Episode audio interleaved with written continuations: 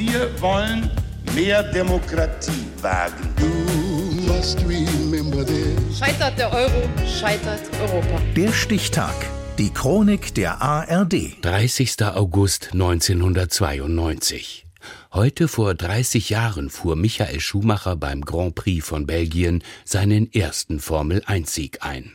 Norbert Kunze. Spar, ausgerechnet Spar. Schon die alten Römer sollen dem guten Ruf der Quellen in den belgischen Ardennen gefolgt sein. Und seit dem 18. Jahrhundert ist der Name des Kurorts sogar Inbegriff für Erholung, neudeutsch Wellness, aber doch nicht für Autorennen.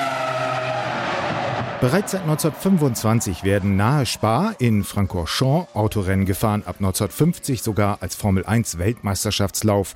Und niemand, wirklich niemand, hat dort so häufig gewonnen wie Michael Schumacher, Deutschlands Rennfahrer-Idol. Reif für diese Sache war ich einfach schon vorher, habe halt nur zu dem Zeitpunkt das Glück gehabt. Sechsmal stand Schumacher im Laufe seiner Karriere auf dem Siegertreppchen. Für ihn Anlass genug, die Rennstrecke als sein Wohnzimmer zu bezeichnen. Dabei begann die Beziehung zwischen Fahrer und Strecke nun ja eher rumpelig. Man sollte vielmehr mir die Möglichkeit geben, jetzt mal ein ganzes Jahr mich fahren zu lassen und ganz einfach so viel wie möglich Erfahrung sammeln zu können. Sein erstes Formel-1-Rennen überhaupt absolvierte der Kerpener am 25. August 1991, natürlich in Spa. Als Ersatzfahrer schlüpfte er kurzfristig in einen Jordan und stieg nur 500 Meter nach dem Start wegen eines Kupplungsschadens wieder aus. And Michael Schumacher's Grand Prix has ended on the first lap. The German is out. Fast auf den Tag genau ein Jahr nach seinem Debüt stand ein weiterer Lauf in Spa auf dem Programm. Schumacher fuhr mittlerweile für Benetton fort und haderte mit dem Wetter.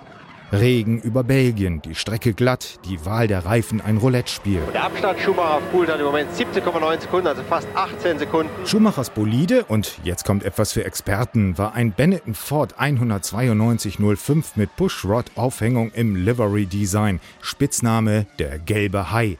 Der 3,5 Liter V8 Cosworth Motor bot 660 PS bei maximal 12.000 Umdrehungen und war lediglich den damals unantastbaren Williams Renault unterlegen. Schumacher konnte so mehrfach vordere Plätze erreichen, verursachte allerdings ebenso Dreher und Unfälle. Es war einfach mal ein schlechtes Wochenende. Der stürmische Formel-1-Neuling, zu jedem Zeitpunkt 23 Jahre alt, kannte die Strecke bereits aus früheren Jahren. Im nur eine knappe Autostunde entfernten Geburtsort Mannheim bei Kerpen am Hambacher Forst hatte er auf der Kartbahn seines Vaters das Autofahren erlernt, bevor er über unterschiedliche Rennklassen schließlich in der Formel 1 landete.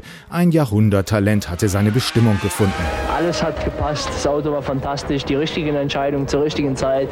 Das heißt, ein Team muss, äh, muss da, äh, das Teamwork muss stimmen, es stimmt bei uns und ich bin happy. Schumachers erster Sieg in Spa-Francorchamps war der erste eines deutschen Rennfahrers seit Jochen Maas, Barcelona 75, und es blieb nicht sein letzter. Ihm gelang zwischen 1995 und 97 ein lupenreiner Hattrick, später die Erfolge 2001, 2004.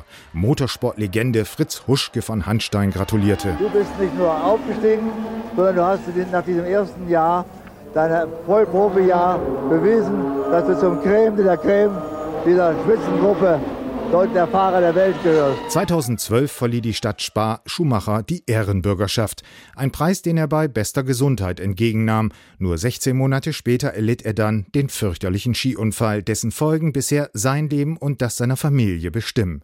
Auch heute, 30 Jahre nach Michael Schumachers ersten Formel-1-Sieg im belgischen Kurort Spa. Was ich vor allen Dingen auch sagen möchte, ist, dass die deutschen Fans, glaube ich, sehr, sehr lange auf den deutschen Sieg gewartet haben. Hier ist er endlich. Und äh, ich glaube, diesen Sieg sollte man äh, zum Teil den deutschen Fans widmen. Der Stichtag. Die Chronik von ARD und Deutschlandfunk Kultur. Produziert von Radio Bremen.